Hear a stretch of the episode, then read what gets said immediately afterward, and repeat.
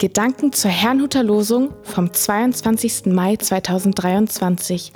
Der Losungstext aus Prediger 8, Vers 15 lautet: Ich pries die Freude, dass der Mensch nichts Besseres hat unter der Sonne, als zu essen und zu trinken und fröhlich zu sein. Das bleibt ihm bei seinem Mühen sein Leben lang, das Gott ihm gibt unter der Sonne.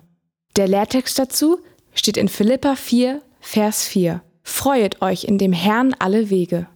Es spricht Pastor Hans-Peter Mumsen. Das Leben genießen.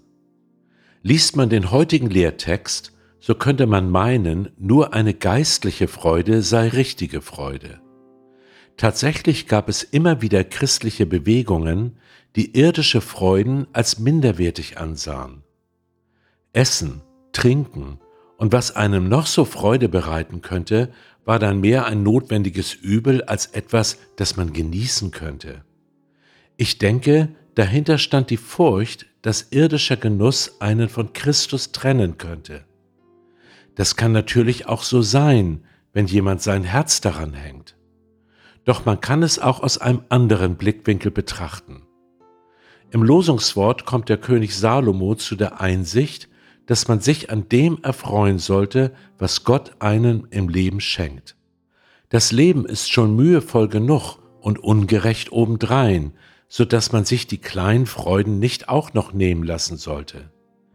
Diese Erkenntnis wird im Neuen Testament nicht verneint. Im Gegenteil, was wir mit Dank aus Gottes Hand nehmen können, sollen wir auch mit Dank und Freude genießen. So verstehe ich zum Beispiel folgenden Ausspruch von Paulus. Alles, was Gott geschaffen hat, ist gut.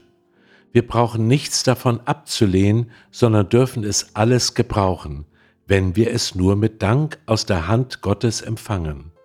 Nachzulesen im 1. Timotheusbrief Kapitel 4, Vers 4.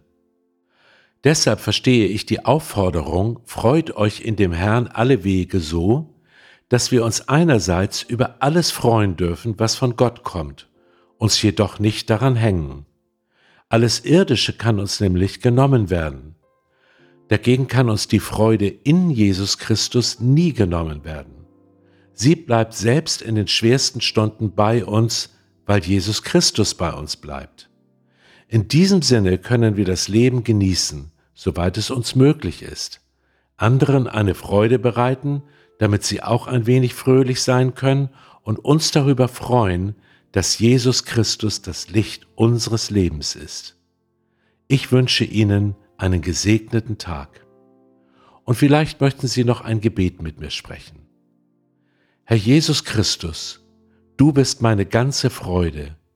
Ich danke dir für alles, was ich in dir finde. Geborgenheit, Lebenssinn, eine lebendige Hoffnung. Vergebung und Gemeinschaft im Heiligen Geist. Ich danke dir aber auch für diese Schöpfung, die so wunderschön ist. Schenke uns doch zwischen all den Mühen, die das Leben mit sich bringt, auch Zeiten der Erquickung und Freude. Amen.